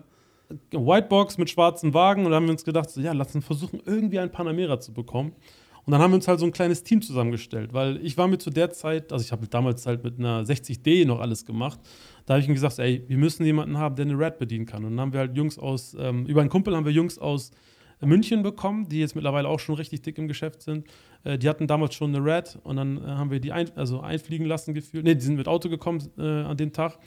Dann hat mein Kumpel, der auch noch so Connections hatte, dann äh, zu so einem Typen, der sich gerade einen Panamera gekauft hat. Dann haben wir mit einem Folierer gesprochen, haben gesagt, ey, würdest du das folieren für 1000, 1000 Euro oder so? Und dann hat er das gemacht. Und dann sind wir da alle zusammen nach Berlin gefahren und haben das Musikvideo gedreht. Und war auch noch ganz lustig, weil zu der Zeit, da kannte ich halt Shindy überhaupt nicht. Der kam rein, ich habe ihn noch nie davor gesehen. Und dann habe ich ihn so gefragt, so, ja, ähm, keine Ahnung, wie heißt du? So habe ich ihn gefragt. Und dann haben wir halt so ein bisschen geschnackt. Er ist halt sehr, sehr zurückhaltend gewesen. Ich habe auch ein Foto damals geschossen mit ihm. Äh, ich habe ihm dann echt ohne Spaß gesagt, ey, ich kenne dich ehrlich gesagt nicht, aber lass mal ein Foto machen. Wer weiß, ob du später mal ein richtiger Star bist oder so. Und ja, haben wir dann ein Foto gemacht und jetzt vor kurzem. Ja, Mann, du hast es ja. Ja, Ja. genau. Jetzt vor kurzem hat er mich, äh, weil wir immer noch so ganz minimalen Kontakt haben, jetzt nach drei Jahren hat er mich mal wieder angeschrieben, ob ich zu seinem Konzert kommen will. Und, äh, und normalerweise dürfen halt da Leute, kein, keine Leute nach hinten in, zum Backstage. Und dann hat er mich halt äh, eingeladen, durfte ich einmal so nochmal kurz mit ihm schnacken. Habe ich ein Foto mit ihm gemacht und jetzt habe ich halt quasi dasselbe Foto vor sieben Jahren, was bei Panamera Flow entstanden ist, nochmal gemacht. Und es äh, ist ganz lustig zu sehen, wie sich das Ganze so verändert hat. Damals hatte er noch die Jacke und. Ja, das habe äh, ich gesehen die, in der Story. Ja, damals hat er die Jacke von Bushido angehabt und geliehene Schuhe und jetzt hat er eine Patek äh, Iced Out an seinem Arm. das ist schon ein bisschen. Ja, Vor allem, Was wie er passiert? sich auch verändert hat vom Aussehen, ne? Also schon krass. Ja, auf jeden Fall. Und auch vom Wesen her. Also, ich meine, er ist auch natürlich auch sehr selbstsicher geworden und so. Ähm, Ja, aber nur, glaub mir, Shindy ist, ist eigentlich auch ein ganz, äh, also, ganz, also ganz zurückhaltender Mensch, der natürlich dieses ganze, dieses ganze Leben jetzt richtig fühlt und er macht auch die ganze Zeit jetzt gerne diesen einen auf dicke Hose natürlich. Und er liebt das auch, aber Ja, er ist normal. eigentlich ein richtig zurückhaltender Familienmensch, der, glaube ich, sogar fast mehr so richtig klassisch deutsche Freunde hat und äh, und er, er wird halt von seinen Freunden Michi genannt halt. ne? Er ist halt schon auch ein, ein Zurückhaltender. Ich meine, gut, er hat sich natürlich auch ein bisschen was Okay. jetzt verändert und alles. Ich kenne ihn jetzt auch nicht mehr so gut. Zu der Zeit habe ich halt viel mit ihm zu tun gehabt, weil wir halt auch sein, äh, seine ähm, DVD gemacht haben für NWA. Da sind wir mit ihm ein paar Tage durch Berlin gefahren, haben sein, ich war halt bei, wenn ihr euch mal das erste 16 Bars wie, äh, Interview von ihm anschaut, wo Bushido dann plötzlich reingestürmt ist und auch mitgesprochen hat. Das war Ja. damals so ein richtiges Hype-Interview. Da saß ich hin- hinten auf der, also vor, vor dieser Kamera quasi und habe da ein bisschen behind the scenes gefilmt. Und dann waren wir auch damals bei so einem Griechen, haben wir dann irgendwelche Aufnahmen gemacht. Das war schon eine sehr, sehr coole, Ja, man, was- interessante Zeit. Ey, warst du das? Also, warst Ich war du da dabei? Der beim Griechen. Ich war beim Griechen. Ich habe die Kamera gehalten, habe die ganze Zeit halt gegessen mit, einem, mit einer Hand und habe die ganze Zeit draufgehalten. Und Ja, dadurch, krass. dass, dass Shindy zu der Zeit halt völlig uninteressant war, in Anführungsstrichen, weil er, er spricht halt nicht viel. Und das hat er natürlich auch nicht Ja, da. genau, Haben genau. wir, uns- da haben wir gesagt, okay, was machen wir mal? Wir müssen doch irgendwas machen. Ja, lass uns mal irgendwo hinfahren und dann, ja, komm, wir gehen mal zum Griechen essen, ich lade euch ein und mal sehen, was wir da machen können. Und Ja, da war ja äh, Bizarre und Joker F ja dabei, ne? Genau, genau. Die beiden sind natürlich immer lustig und äh, die haben auch zu Ja. dritt immer sehr gut harmoniert und ja, dann haben wir da einen ziemlich lustigen und entspannten, entspannten Abend gehabt und äh, ich habe das einfach mit, mit aufgenommen und ja, das ist am Ende das Video gewesen. Nice. Ja. Ja, Wir müssen uns, äh, wir müssen uns, ich will euch nicht, will euch nicht äh, einfangen oder so, wir müssen uns, was die nächsten an, äh, Fragen angeht, ein bisschen kürzer halten, sonst wird die Folge übertrieben lang. ja, ja. Ja. Ähm, genau. Wir haben äh, eine Frage noch und die greift auch so ein bisschen in eine Frage, die uns ein äh, Zuhörer geschickt hat. Und Ja. zwar wäre jetzt die Frage, was dein Lieblingssetup ist. Ähm, und wir haben vom Zuschauer die Frage bekommen, ähm, ob du lieber nur noch mit einer Leica fotografieren würdest oder Kamera deiner Wahl plus Objektiv, also was da deine, deine Wahl wäre. Cool. Das ist natürlich jetzt ein krasser Sprung, was die Zeit angeht. Das, wir sprechen gerade die ganze Zeit von 2013, wo ich eine 60D habe. Und jetzt springen wir auf einmal zu jetzt. Hat sich natürlich auch viel verändert. Äh, alleine, wenn ich jetzt überlege, was ich damals für ein Setup hatte und jetzt. Ähm, ja, Also es geht, um, es geht um jetzt, mit was Ja, ja, du jetzt klar, am liebsten klar, und auch ja. nur auf Fotografie. Wir wollen es jetzt nicht auf Videografie ausweiten. Okay, alles klar. Dann, wenn ich auf Fotografie gehe, bin ich trotzdem immer noch sehr zwiegespalten. Also ich liebe die Leica. Das ist wirklich, glaube ich, äh, eine meiner wichtigsten Investitionen gewesen, was meine Kreativität angeht und auch den Ansporn, irgendwie YouTube-Videos zu machen und diese. Ich mache jetzt ja gerne so diese Fotowalks, wo ich einfach meine GoPro ranschnalle und Mhm. irgendwas fotografiere. Und äh, früher hätte ich gedacht, so, ey, ich, ich kann doch jetzt nicht einfach durch die Straße rennen und irgendwas Stumpfes fotografieren. Das interessiert doch keinen. Und jetzt ist es irgendwie cool. Und irgendwie, wenn man dann, ich habe ja auch so ein, so ein Schwarz-Weiß-Channel jetzt gemacht, wo ich dann zwischendurch mal Fotos ze- zeige.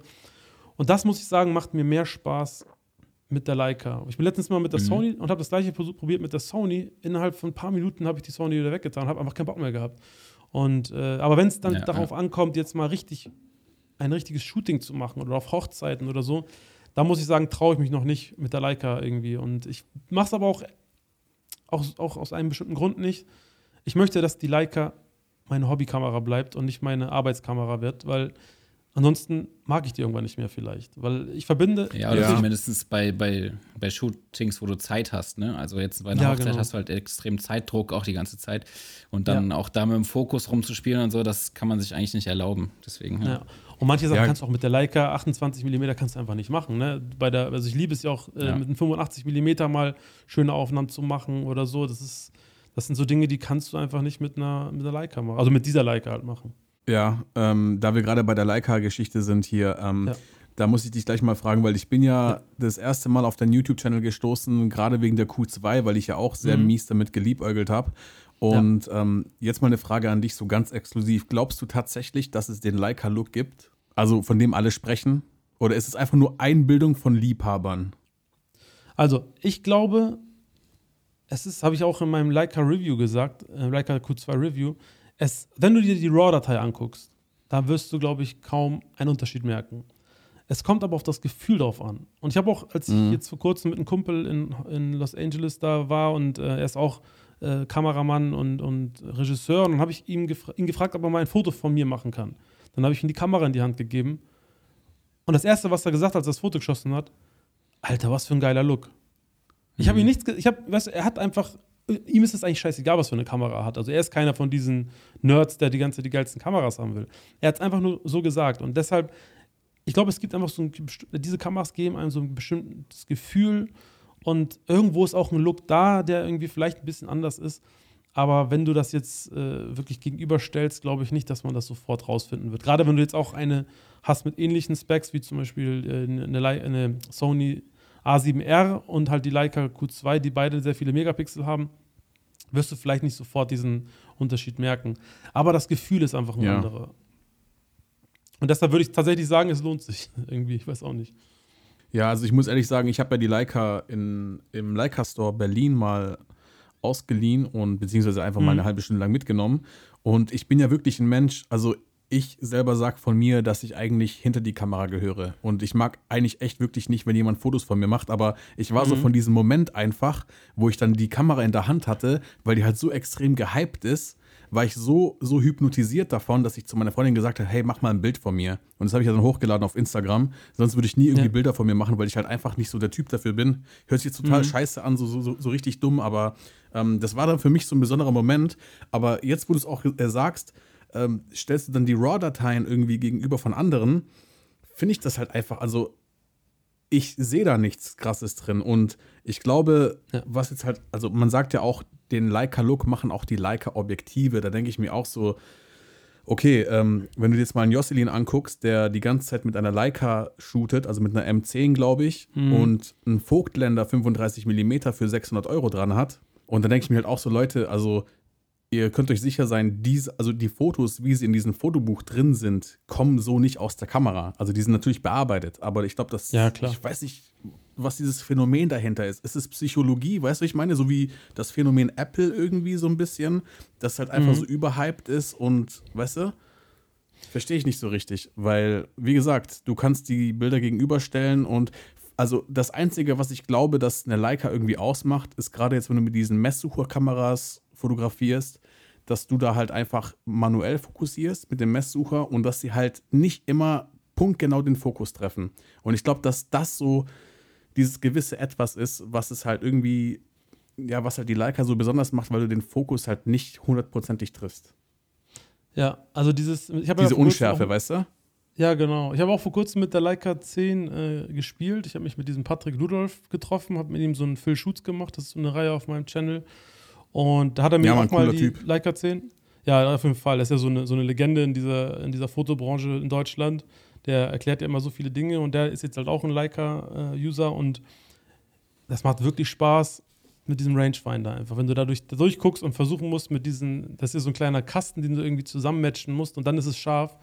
Es macht einfach Spaß zu fotografieren. Es ist natürlich kompliziert und du wirst sehr, sehr viele unscharfe Bilder haben. Aber es macht einfach Spaß. Es ist aber leider einfach viel zu teuer. Also eine Q2 ist ja schon ja. mega teuer. Aber wenn man das vergleicht. Dann holst du eine Analogkamera. ja, dann ist natürlich. Ein, ah, ich bin, da bin ich tatsächlich irgendwie kein. Also ich brauche keine Analogie, analoge Fotografie aktuell irgendwie. Da bin ich irgendwie raus. Ich weiß auch nicht. Ja, es macht schon Spaß, aber es ist äh, auch sehr zeitaufwendig, muss man ja, dazu sagen. Ja, es ist auch, genau, ich meine, wir hatten, glaube ich, jetzt auch so unsere Phase, wo wir so gerne mal analog fotografiert haben und so. Es mhm. macht auch sehr viel Spaß, aber jetzt gerade, wenn du halt, ähm, ich sage jetzt mal, Content irgendwie schießen möchtest und das so schnell wie möglich mhm. hochladen möchtest, dann, dann, dann kannst du das eigentlich schon so fast gar nicht mehr leisten, irgendwie analog zu fotografieren, wenn du jetzt kein ja. ähm, Fotolabor irgendwie in deiner Nähe hast, so wie der Tim zum Beispiel, der ist ja sehr verwöhnt, was das angeht. Ja, der bekommt seinen fertigen geil. Film innerhalb von 24 Stunden und nicht halt in äh, 14 Tagen. Und klar, ich meine, so als Hobby ist es schon ganz nice. Ich meine, werde ich auch weiterhin machen.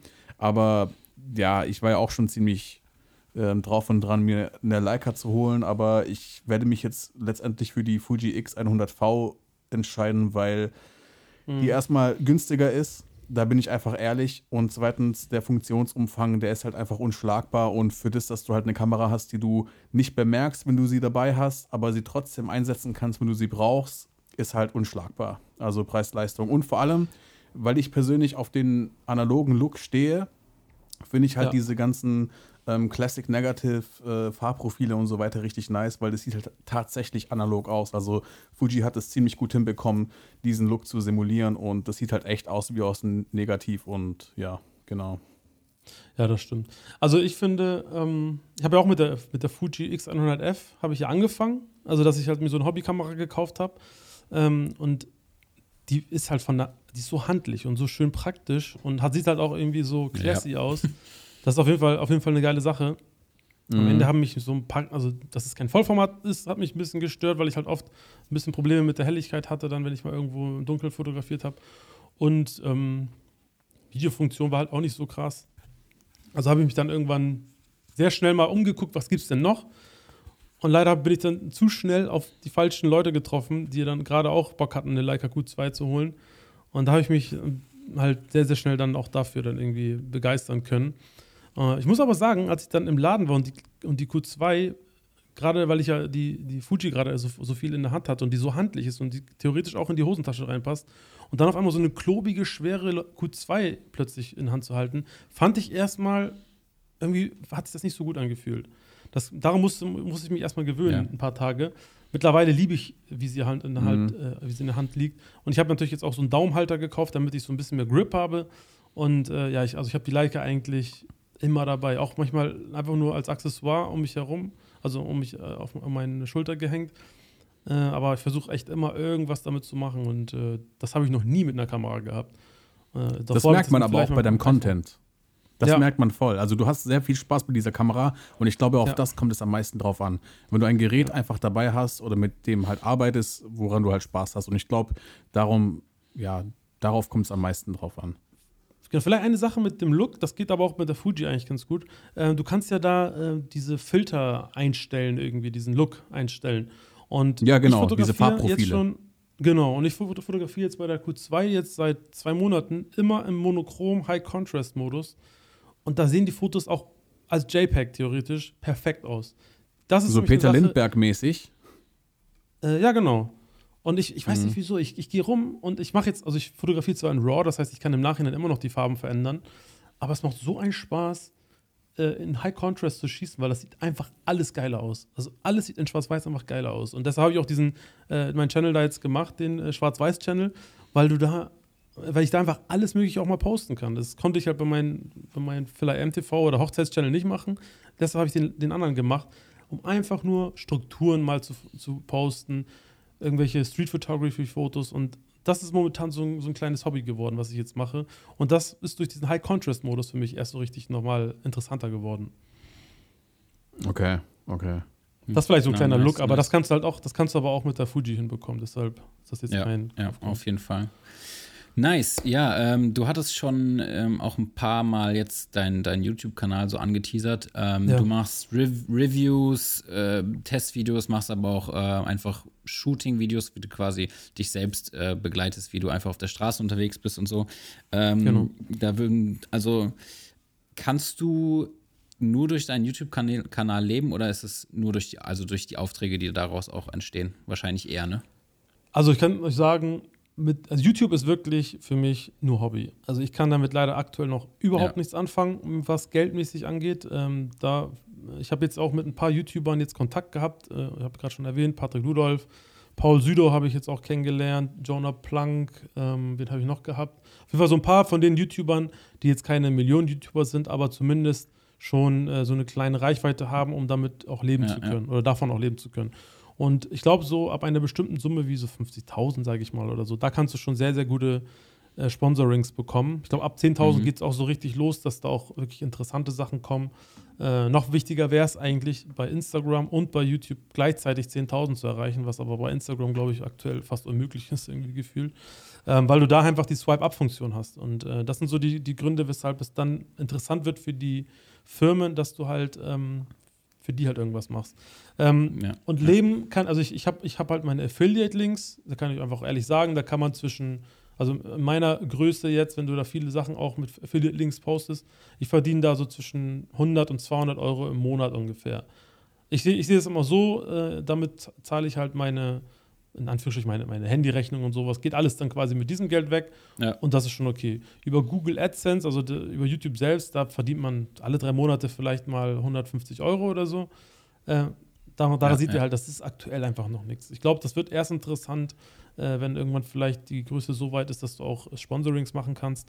Also ich mache das wirklich, seit ich das, also ich habe so viele Videos schon gemacht in den letzten Jahren und ich mache es einfach nur aus Spaß. Und klar, mein Traum ist es wirklich, irgendwann damit natürlich alles äh, zu verdienen, was ich zum Leben brauche. Und nicht nur, damit ich halt immer diese, diese Reviews mache oder so. Das ist für mich immer so mehr, das, also diese Reviews mache ich ein bisschen auch, weil ich es auch ganz cool finde, aber hauptsächlich auch, Mhm. weil ich weiß, dass dadurch halt Leute erstmal auf mich kommen. Und mein Traum wäre es halt, dass ich dann irgendwann eine Community habe, die so treu ist, dass sie auch meine anderen Sachen guckt, wie zum Beispiel Kurzfilme. Es ist so, dass mein, Ja, mein ja. höchstes Ziel ist, irgendwann Kurzfilme zu machen oder irgendwelche coolen Sachen. So, oder, oder ich liebe es, Dokus zu machen, ich liebe es, Travel-Videos zu machen. Und wenn ich irgendwann die Community so weit habe, dass sie sich alles von mir angucken, auch wenn ich nicht unbedingt Q, Leica Q2 oder Sony Alpha 7 irgendwie da stehen habe im Titel, dann weiß ich, ich habe es geschafft, weil dann, dann kann ich halt, ich meine, ich habe euch ja auch dadurch kennengelernt. Und ich finde, das ist für mich das Wichtigste gewesen an diesem Channel und weshalb ich das immer noch mache. Weil viele mich auch gefragt haben, ey Phil, du hättest doch schon viel, viel mehr Erfolg haben können, wenn du andere Sachen gemacht hättest. Warum machst mhm. du denn das? Und ich sage halt, wahr, weil ich halt dadurch viele kennenlernen kann, die genau das Gleiche fühlen wie ich oder die vielleicht auch irgendwie zu wenig Leute kennen. Ihr habt euch ja auch über sowas kennengelernt. Und das ist einfach das Geile, dass man so dadurch eine Community aufbaut und Leute kennenlernt, über, über Gott und die Welt sprechen kann, also jetzt auch gerade in dem, in dem Business. Und ich finde, das ist so für mich das Wichtigste gewesen. Und je größer die Community ist, klar, irgendwann wird es natürlich vielleicht unübersichtlich, aber ich versuche wirklich auch mit allen Leuten, die mir schreiben, auch irgendwie so ein bisschen Kontakt zu haben. Äh, klar gibt es manchmal auch äh, 10 oder 10 oder 12-Jährige, die halt meine Sachen cool finden und dann mit mir zusammenarbeiten wollen. Das ist süß und alles, aber natürlich kann man kann nicht alles jetzt machen, nicht? Aber ähm, ich versuche trotzdem ja, allen ja, ja. So, ehr, so ehrlich wie möglich auch zu antworten und, und mir Zeit zu nehmen. Und das ist so, weshalb ich das einfach aus Leidenschaft einfach mache. Und wenn ich das irgendwann mal schaffe, dass, es, dass ich so weit komme, dann habe ich so für mich so ein kleines Ziel erreicht. Und da wollte ich auch gleich nochmal was zu einem Thema sagen, was äh, ihr in letzter Zeit immer besprochen habt, weil ihr ähm, so ein bisschen bemängelt hattet, ähm, dass manche YouTuber so ein bisschen Sellout machen oder so, dass sie so ein bisschen äh, so einmal irgendwo Erfolg hatten und dann reiten die dieses Pferd halt so lange, bis es halt nicht mehr geht. Mhm. Ähm, ich verstehe natürlich, was ihr meint und ich, ich weiß auch, dass sich das so ein bisschen komisch anfühlt, wenn da in jedem Video jetzt irgendwie ein Product Placement kommt. Aber im Endeffekt, ohne das können die halt nicht das machen, was ich, was mein Traum ist halt, dass ich dann irgendwann einfach Sachen machen kann, auf die ich Bock habe. Und äh, ja, das hatten wir in der letzten Folge gesagt, mit dem, das war das Beispiel, was mit diesem B-Roll-Kram, wo ein Video dem anderen gleicht. Mhm. Ähm, aber ja, verständlich, klar, die, die, die Jungs leben davon und ja. äh, das ist auch verständlich, dass man äh, Sachen öfter macht, die funktionieren. Das ist, äh, das ist klar, ja. das würden wir wahrscheinlich alle genauso tun. Ähm, genau es ist nur immer so ein bisschen schade, weil man sich irgendwie ein bisschen mehr, bisschen mehr Abwechslung wünscht, so an Content und so. Und das, ich finde immer so, man geht ja mit der Intention daran, dass es einfach eine Leidenschaft ist und ja.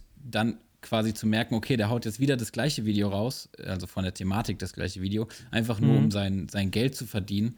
Das ist dann so irgendwie weiß ich nicht, man, man, wenn man das dann anguckt, hat man so das Gefühl, dass einfach das dann nur noch ums Finanzielle geht und nicht mehr quasi diese Leidenschaft so auszuleben. Das, was du gerade, wie du, das, was du gerade ja. beschrieben hast, weißt du? Mhm. Und das ist halt so ähm, der, der, der schmale Grat, auf dem man sich da irgendwie befindet, wo man dann halt als, als Content Creator in dem Fall irgendwie schauen muss, okay, macht man jetzt nur auf den finanziellen Aspekt die Sachen oder ähm, ja. Naja, ja, also man, äh, Sarah Dici, kennt ihr die? Ja, ja. ja die die mhm. zum Beispiel hat, äh, hat äh, öfter schon mal in Interviews gesagt, sie, ihr Konzept ist es so, sie macht zwei Videos in der Woche. Eins ist für die Subscriber, eins ist für sie selbst. Also quasi eins ist, wo mhm. die halt ein Content-Review macht oder irgendwie so ein, so ein äh, Hardware-Review macht oder irgendwie so ein Tutorial macht. Und eins ist, wo sie einfach nur einen Vlog macht, wo sie gerade über irgendwas erzählt, worauf sie Bock hat.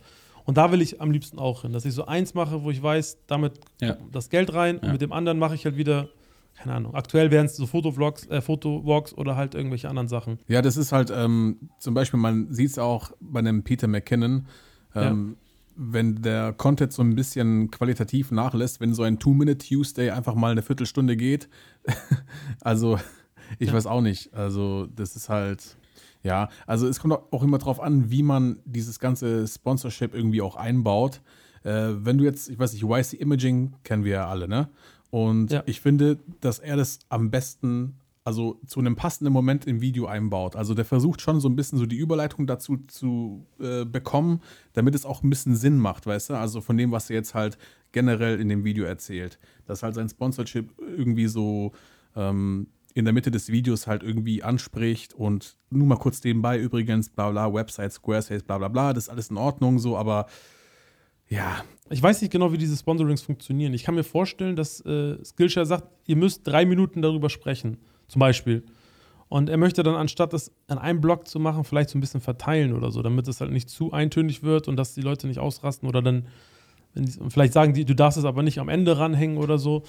Ich weiß nicht genau, wie das, wie das jetzt funktioniert. Das ist, glaube ich, immer eine, ja, ich glaube, das ist ja, das ist ja, glaube ich, auch ähm, davon abhängig. Ich meine, das ist ja wie wenn du deine Ads irgendwie setzt, weißt du? Wenn du jetzt mhm. ein 10-Minuten-Video machst, die meisten, die machen das ja immer so, nach zweieinhalb Minuten ein Ad und dann kommt nach fünf Minuten ein Ad, dann nach siebeneinhalb Minuten, weißt du, ich meine? So mhm. im ja. zweieinhalb Minuten Abstand. Und, aber ich fand mal ganz interessant, Parker Wallback, der hat auch mal darüber ja. gesprochen, über Squarespace und er hat ja mal gesagt, was hat er überhaupt verdient. Und äh, es kommt immer darauf an, wie viele Leute seinen Code benutzen, wie lange seine Videos gesehen worden sind und also da spielen sehr viele Faktoren eine Rolle. Und ich glaube, mhm. dass sie das schon so dann vertraglich irgendwie ähm, regeln. Also ich denke mal schon, dass die ziemlich gut Geld darin verdienen, weil sonst würde es wahrscheinlich ja, nur einmal machen und sonst nie wieder, oder? Also ich habe ja ein paar ich interne, nicht, was für Summen da fließen. Ich habe jetzt ja so ein paar Insider-Facts äh, über die YouTube-Szene in Deutschland jetzt erfahren durch die Leute, die ich kennengelernt habe. Ich darf natürlich jetzt hier nichts erzählen, aber die verdienen schon echt einen Haufen Kohle mit sehr, sehr wenig Aufwand, beziehungsweise natürlich manchmal machen die auch viel Aufwand. Ähm, aber es ist einfach, da ist einfach so viel Potenzial auch drin. Äh, und ich finde, also, wo ihr gerade meinte, dass ihr es cool fandet, wie manche Leute die Werbung einbauen. Kennt ihr Film Riot, den Channel? Ja, klar, natürlich. Mhm. Ja, ich finde, die machen es halt am lustigsten. Die machen halt richtig geile Kurzfilme über die Werbung. Die, ich, ich skippe die manchmal trotzdem weg, weil ich das ja auch irgendwie mal ein bisschen langweilig finde. Aber die machen es schon echt ganz nice manchmal. Ja, ja, Aber ja. Noch eine Frage, ähm, bevor, wir, bevor wir dann zur letzten Frage kommen. Mhm. Die schließt so ein bisschen daran an. Glaubst du, dass man jetzt immer noch ähm, als Anfänger auf diesen Plattformen, also ich meine, ich frage das jetzt so für die Zuhörer, die wir haben, ja. die wahrscheinlich auch du hast oder äh, Zuschauer, die sich da, das ist wahrscheinlich eine der häufigst gestellten Fragen, so kann man damit noch ja.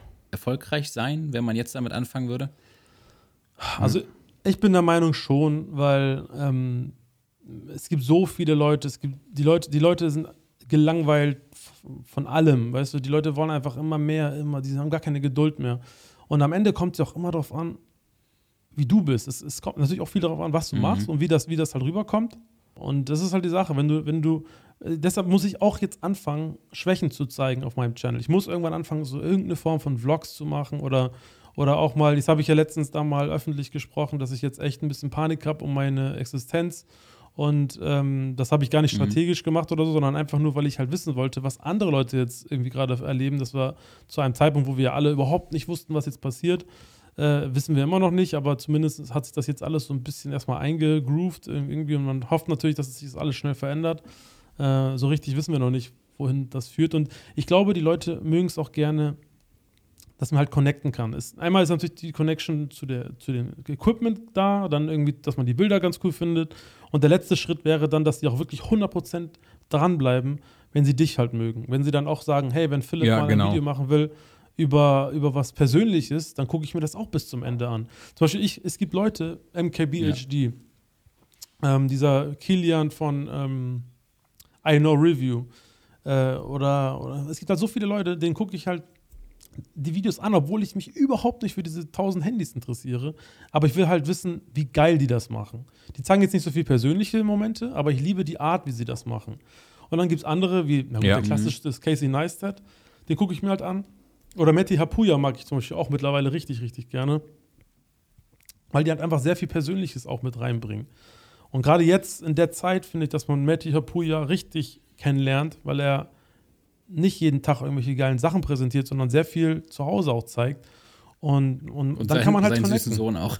Sein ja. Sohn ist natürlich gerade echt, der, der, der, wenn der den einen Instagram-Account macht, der wird ganz schnell auf seine 500.000 kommen auf jeden oder so. Fall, ja. ja also wenn wir richtig cooler, auch, auch einfach so eine, es wirkt natürlich auch alles sehr harmonisch und alles so, der hat gar keine Panik, aber er sagt ja auch, ja Leute, ich weiß, es wirkt alles so chillig, aber eigentlich habe ich auch ein bisschen schlechtes Gefühl und fühle mich ein bisschen depri. Und das ist nämlich das Ding. Ich finde es cool, dass sehr viele YouTuber oder sonstige Personen im öffentlichen Leben auch so ehrlich sind und also auch so wie du das jetzt äh, gemacht hast ja. mit deinem Video, wo du über deine aktuelle Situation sprichst, wo du auch wirklich ehrlich sagst, hey, ähm, ich habe gerade echt ein bisschen Schiss, weil ich nicht weiß, wo das endet. Das machen sehr wenige.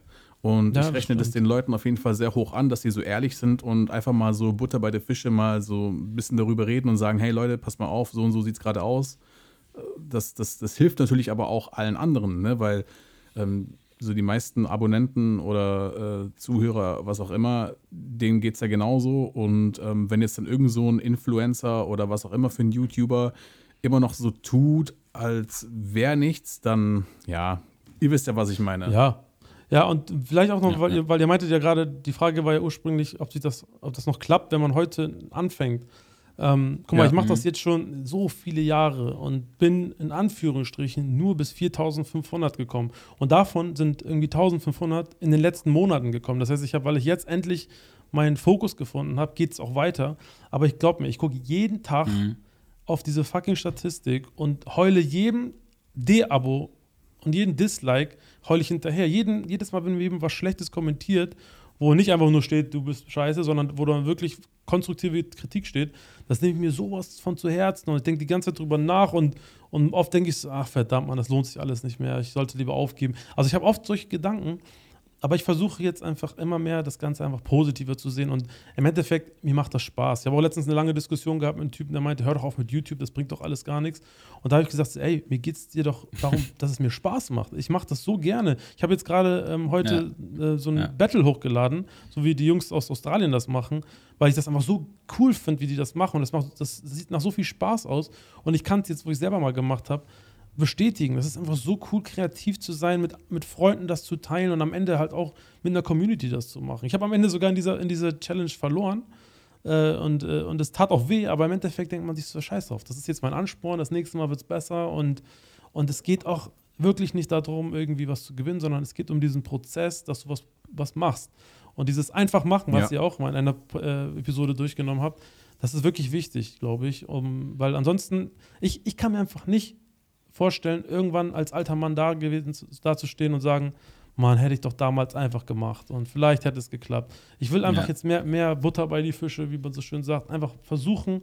Jetzt gerade, ich sehe diese, diese Corona-Geschichte jetzt wirklich als eine Chance auch, dass ich jetzt so viel Content wie noch nie produzieren kann und, ähm, und vielleicht irgendwann erreiche ich so eine Zahl, dass ich dann auch mal davon ein bisschen mehr erleben kann, dass ich bei anderen Dingen zurücktreten kann, so ein bisschen und dann oder kürzer treten kann. Das ist so meine, meine, meine Hoffnung halt für die Zukunft.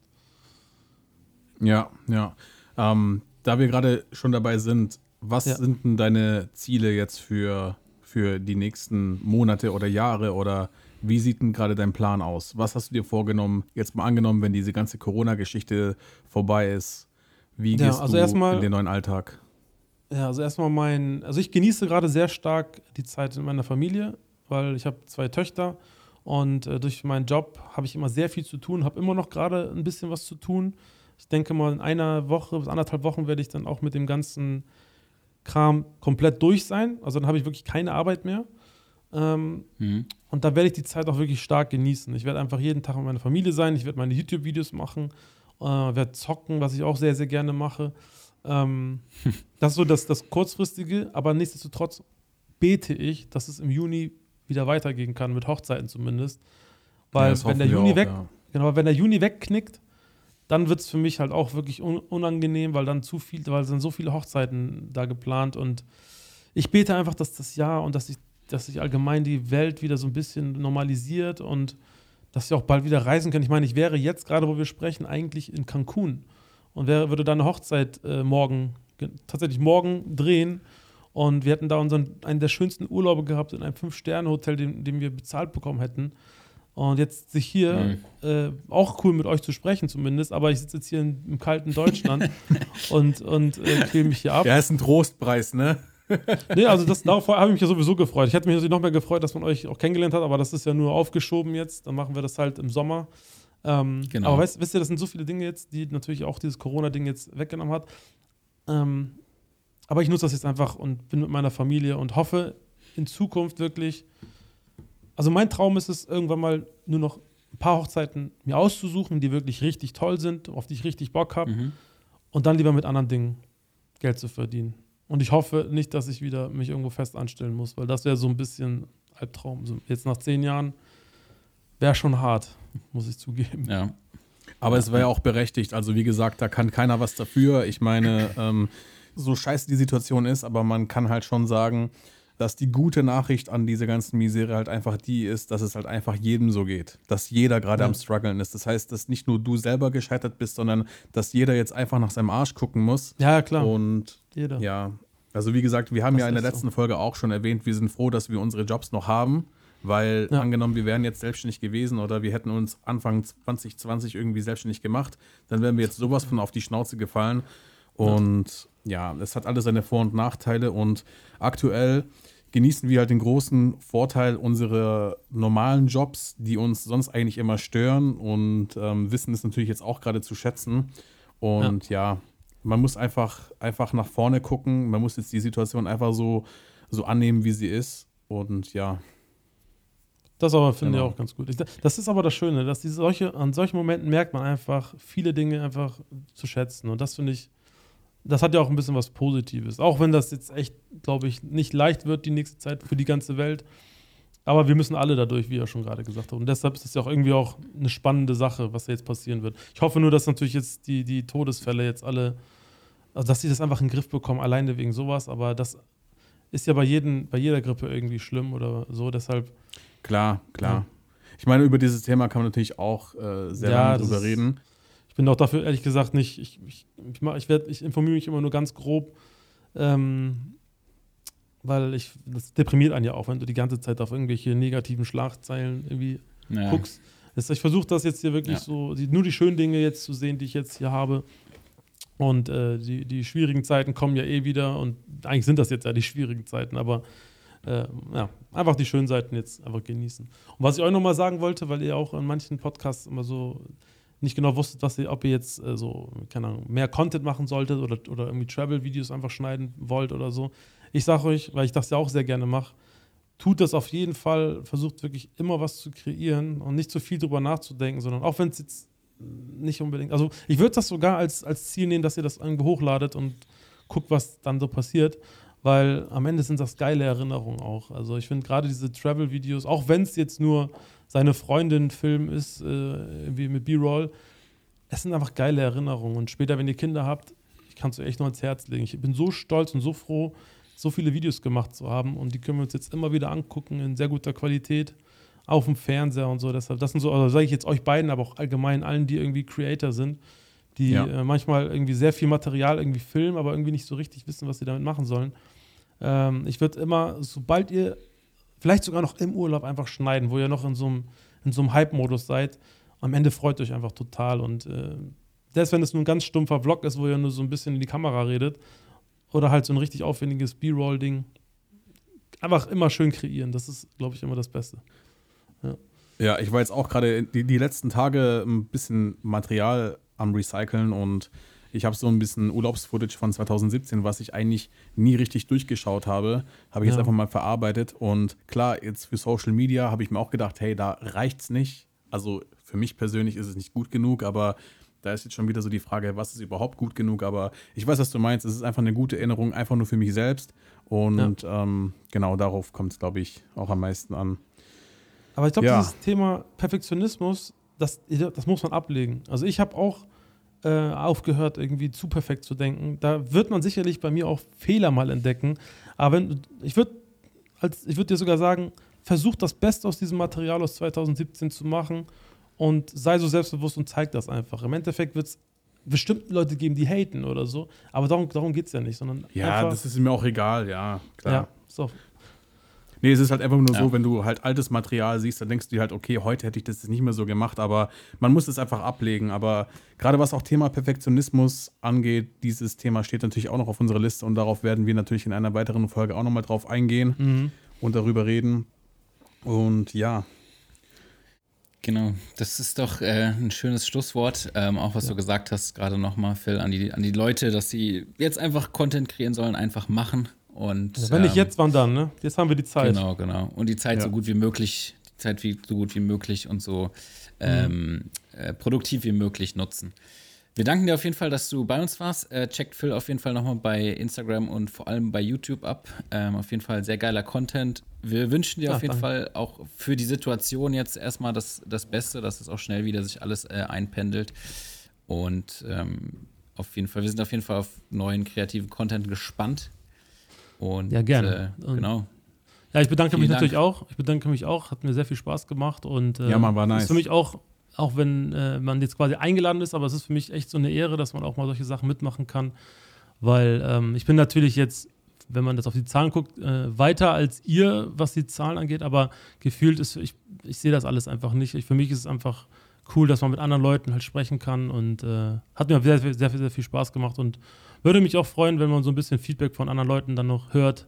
Also kommentiert gerne bei den Social Media Plattformen, wie ihr das alles so fandet und was ihr gerne euch vielleicht für die Zukunft noch wünscht. Für meinen Channel, aber auch natürlich für euch, was natürlich auch immer. Ich finde, diese Kommunikation genau. ist, glaube ich, das Wichtigste und deshalb ist es auch mit euch cool, mal kommuniziert zu haben. Genau, genau. Zum Thema Kommunikation. Äh, wir sind äh, umgezogen von unserem Host sozusagen. Äh, ich weiß nicht, dazu kannst du mehr sagen, Pat. Ja, genau. Wir sind umgezogen zu Anchor und zwar könnt ihr uns jetzt ab sofort, wenn ihr uns irgendwie Feedback geben wollt, könnt ihr uns auch gerne bei Anchor schreiben oder Voicemails, kann man glaube ich auch versenden und so weiter. Ihr könnt uns auf jeden Fall dadurch kontaktieren. Natürlich könnt ihr euch auch da den Podcast anhören.